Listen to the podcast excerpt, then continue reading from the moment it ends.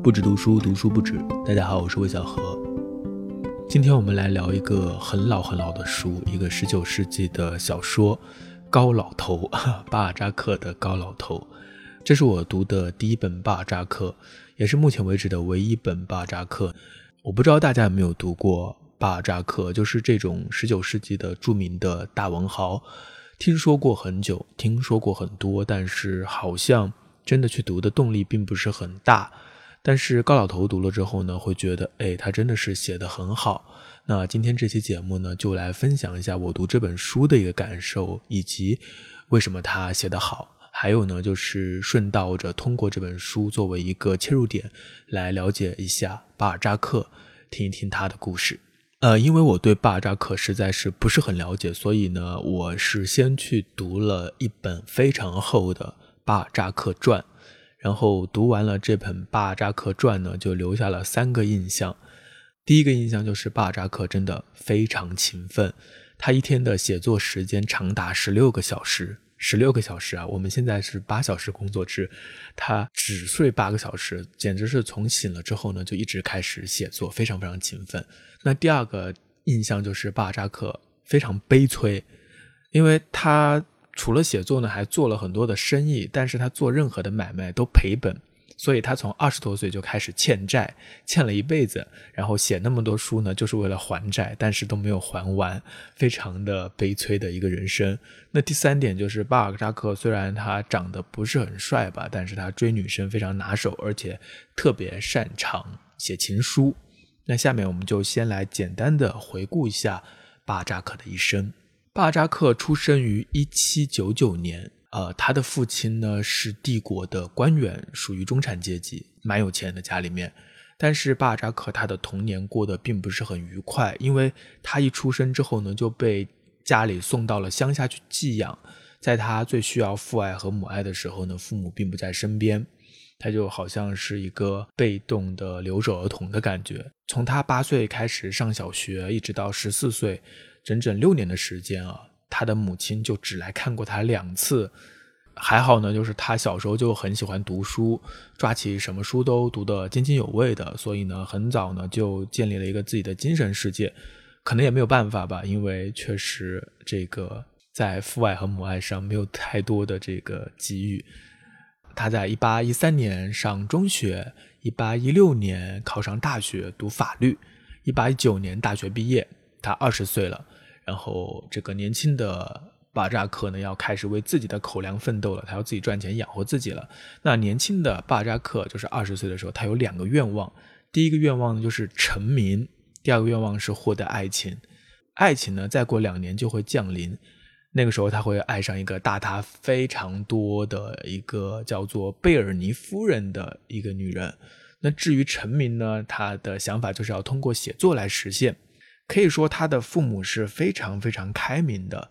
因为一个二十岁的年轻人，他说我要出名，我要写作啊，然后不去工作，这在很多家庭来说都是不可能的。但是可能他家里比较有钱吧，所以父母给了他两年的时间来尝试，而且在这期间呢，他父母每年给他一千五百法郎的生活费，他用这笔钱就在巴黎租了一个六层楼之上的一个阁楼，开始了他的创作生涯。嗯，但是这个一开始的进展并不是很顺利啊。他在这里写了一个剧本，叫《克伦威尔》，效果并不是很好。有一位所谓的专家吧，读了他的这个作品之后，就给出了非常严厉的评语，说这位作者随便干什么都可以，就是不要搞文学。可以说非常严厉的，直接把人劝退了。那到了一八二一年，就是两年之后呢，这个父母给他的期限已到，巴扎克的创作之路还是毫无起色。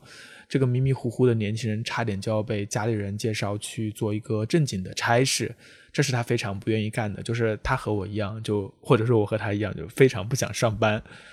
他曾经写过这样一段话，他说他自己非常害怕变成一个办事员、一部机器、一匹马戏团的马。每天转上三十圈、四十圈，然后按时喝水、吃草、睡觉。我将变得同每一个人一样，没完没了地重复同样的事情。而人们把这种磨盘似的转圈叫做生活，是不是很多人都被刺痛了？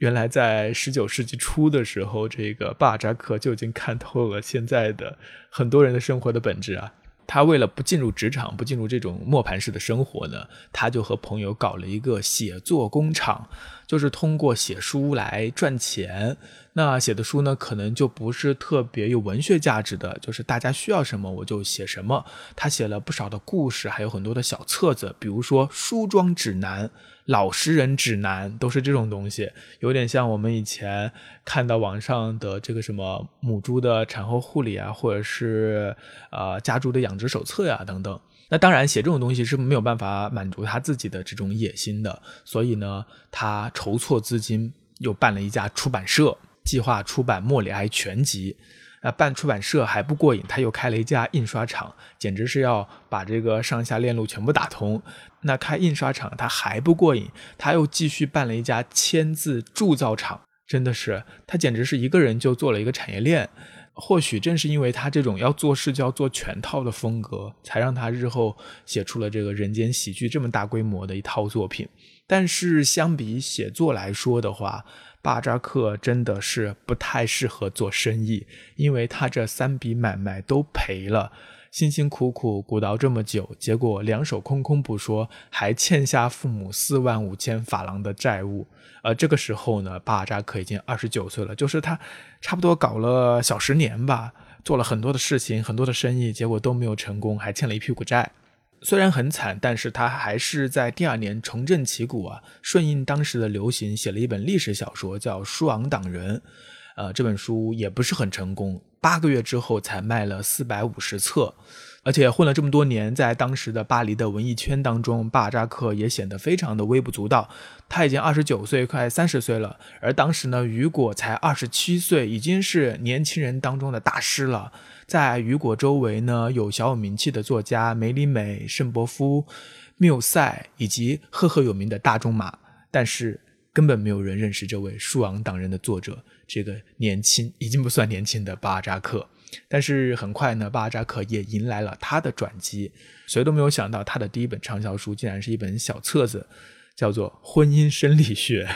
啊，这本小册子还是给他赚了一些钱的。一八三一年的时候，也就是他三十二岁的时候，巴尔扎克以一千一百三十五法郎的价钱，把一本叫做《驴皮记》的小说卖给了出版商，开始了他此后长达二十年的高产生涯，开始走上坡路了。可以说这一年是他的好运之年，不仅这一个《驴皮记》卖掉了，还有私人生活场景也卖了三千七百五十法郎。哲理小说故事集和都兰趣话卖了五千二百五十法郎，为报纸撰稿收入四千一百六十六法郎，共计一万四千二百九十一法郎。可以说他这一年是赚了很多钱，但是到年底一算账，他的债务反而增加了，除了欠父母的那四万多，又欠下了一万五千多法郎。怎么回事呢？原来是这个巴扎克他实在是太能花钱了，他做衣服做个不停。然后这个精装本的书买的不亦乐乎，而且他还买马，不是这个赌马的那个买马，他是买真的马匹，相继买了两匹马，一辆马车，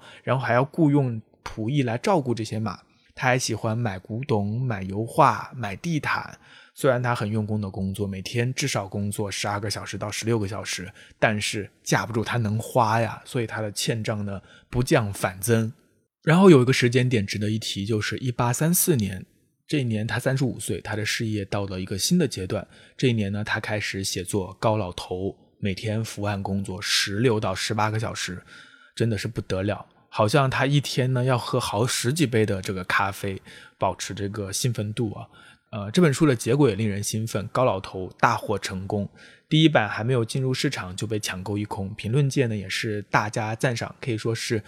既叫好又叫座。虽然他的写作之路呢开始是有了一个非常好的收获，但是呢，他的债务呢，或者说他的经济状况仍然继续的恶化。到了一八三五年的二月份，他的财政赤字已经增加到了十万五千法郎。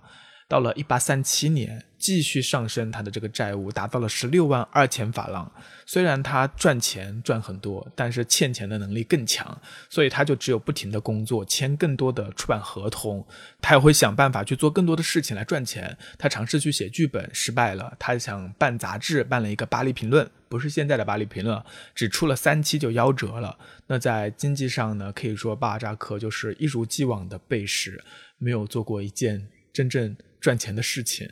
然后，一八四一年有一件事情比较重要，就是这一年呢，他和一个出版商签订了一个大的合同，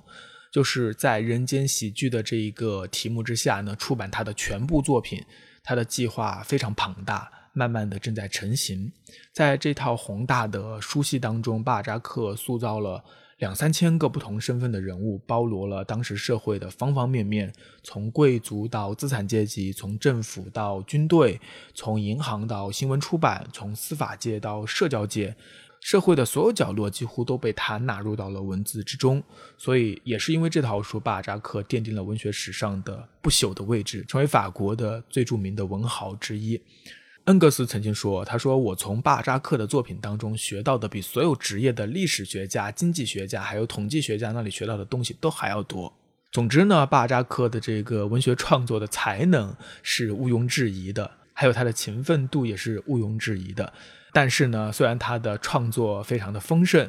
他的经济状况还是没有好转。一八四九年，他五十岁的时候患上了疾病，然后隔年呢，就是一八五零年的八月十八号就去世了。葬礼在二十一号举行，没有什么隆重的排场，但是很多重要的作家都到了，雨果、大仲马，还有内政部长都到了。据说在灵柩前面，这个部长对旁边的雨果说：“这是一位杰出的人物。”然后雨果回答：“这是一位天才。”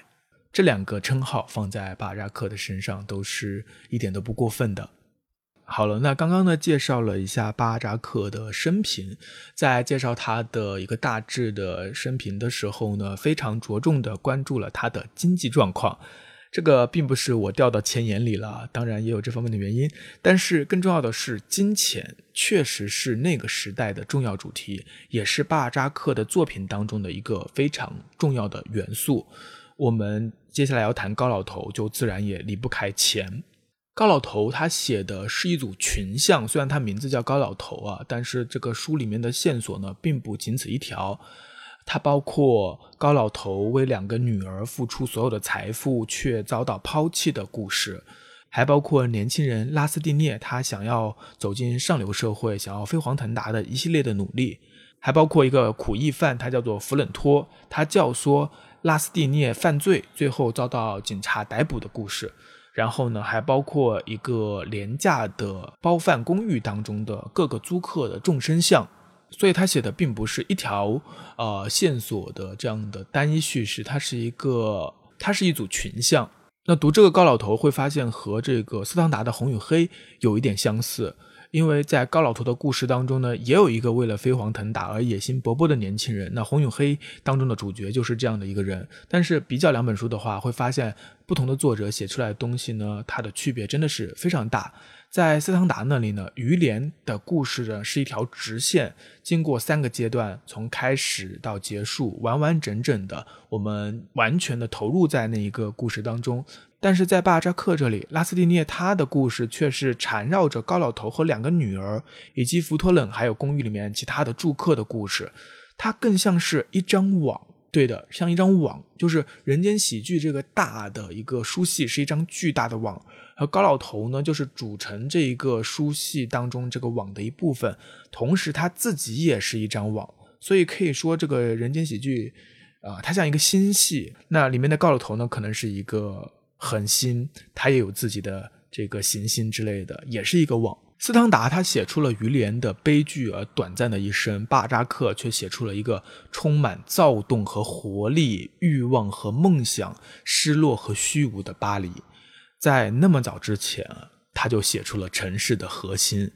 人们为了机会挣破头脑，年轻人野心勃勃、跃跃欲试，每个人都想在城市当中奋斗留下来。有人成功，有人落败，这是一个充满激情和魔力的地方，同时也是一个巨大的陷阱。金钱最大，情感、道德、生活都被挤压，梦想的成功换来的很有可能是幻灭。那这样的一个主题，我觉得直到今天，在城市里生活或是打拼的年轻人，一定也能够感同身受。所以，虽然它叫做高老头啊，但是其实在里面的一个。主要的情节，我觉得还是一个年轻人进入城市，想要飞黄腾达而不得的这样的一个故事。而且我觉得，虽然他的名字叫高老头，但是高老头这个人物反而是这本小说当中最不可信的一个人物。巴扎克曾经给友人写信的时候就写到，他说他选择了一个圣徒般的慈父，一个自我献身的基督徒来作为主人公。但我觉得，可能正是因为这种圣徒感，让这个高老头变得有点假。大批评家伯兰对斯他曾经写过一段对这个高老头的批评，他说高老头是一个牺牲者。而巴扎克对于牺牲者总是大发伤感之情，他以极端的低级趣味管这个老头叫做父爱的基督，而且给这种父爱赋予了一种歇斯底里到近乎色情的性格，几乎使我们作呕了。我当然不敢说作呕啊，但是高老头的形式确实有点不知所谓。在这本小说当中，真正的核心就像我刚刚才说的。不是高老头，反而是这个拉斯蒂涅，而且我觉得巴扎克在他身上也投入了自己年轻时的影子。拉斯蒂涅他一开始是一个野心勃勃的年轻人，他的身上有一种天真，但是很快呢，就有人来给他上课了。先是他的表姐包塞昂夫人，这个表姐跟他说：“你越是没有心肝，越是升得越快，你得不留情的打击人家，叫人家怕你。”只能把这些男男女女都当做一马，把他们骑得筋疲力尽，到了站上丢下来，这样你才能达到欲望的最高峰。这是他的表姐给他灌的这个迷魂汤，还有同住在这个公寓当中的苦役犯弗冷托也给他灌过迷魂汤。弗冷托是这么说的：“他说世界上没有原则，只有事故；没有法律，只有时事。高明的人跟事故跟时事打成一片，驾驭他们来达到目的。”我想这句话就是没有原则，只有事故；没有法律，只有实事。好像应该会得到某些人的共鸣吧。之前不是还流行过一句话吗？就是成年人不分对错，只看利弊嘛。实际上也是一个相似的价值观啊。只要能够达到目的，那些法律啊，或是原则啊什么的，都可以通通的让开。但是这个拉斯蒂涅他的心地并不坏，他只是想要成功嘛，是一个。还算比较质朴的、比较原初的一个动力吧。但是呢，成功一定要按照这个鲍塞昂夫人或者是福托冷所说的那样吗？他不信。他在这本小说当中，在这些众多的冷漠的无情的人当中，依然保持了自己的善良和真诚。他非常体贴照顾高老头，与高老头的女儿们的行为形成了鲜明对比。对了，这本高老头呢，他其实还有一部分很大一部分是写他的女儿们对这高老头的这种忘恩负义吧，就是高老头省下了很多钱就赔给这些女儿，但是女儿对他一点都不好。这是我们提到高老头的时候经常会被复述或讲述的这个情节的梗概啊。但是我觉得那部分呢，其实没有那么精彩，更精彩是这个拉斯蒂涅他的这个故事。